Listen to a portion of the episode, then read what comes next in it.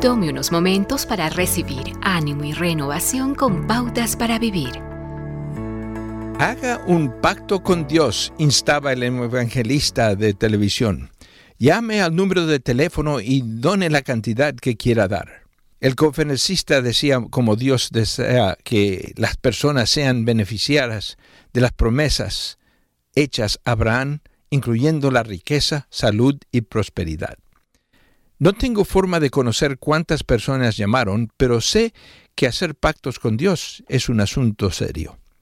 En los tiempos antiguos habían dos tipos de pactos. El beriz, como los hebreos lo llamaban, era un pacto realizado por iguales y podía ser negociado por ambas partes. Ese tipo de pactos se lo utilizaba en los negocios. Por ejemplo, en la compra de una propiedad o en la negociación de una mercancía. Otro tipo de pacto se realizaba entre alguien de mayor rango y poder con una persona que no tenía nada con que respaldar el contrato, digamos entre un terrateniente rico y un hombre pobre. Este fue el tipo de pacto que Dios hizo con la humanidad. En misericordia y compasión, más allá del entendimiento humano, Dios se inclinó e hizo promesas y pactos con nosotros mortales, a pesar de que nuestra justicia fuera tan sucia como trapos de inmundicia, como lo describió Isaías. Aplicar los beneficios y bendiciones de los convenios que Dios echó con Israel es como ser el beneficiario de lo que le fue prometido a otra persona.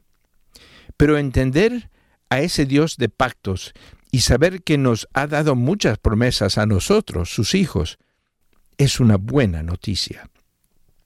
En pocas palabras, usted puede apoyarse en las promesas de la palabra de Dios. Hace mucho tiempo Moisés dijo, Dios no es hombre para que mienta, ni hijo de hombre para que se arrepienta.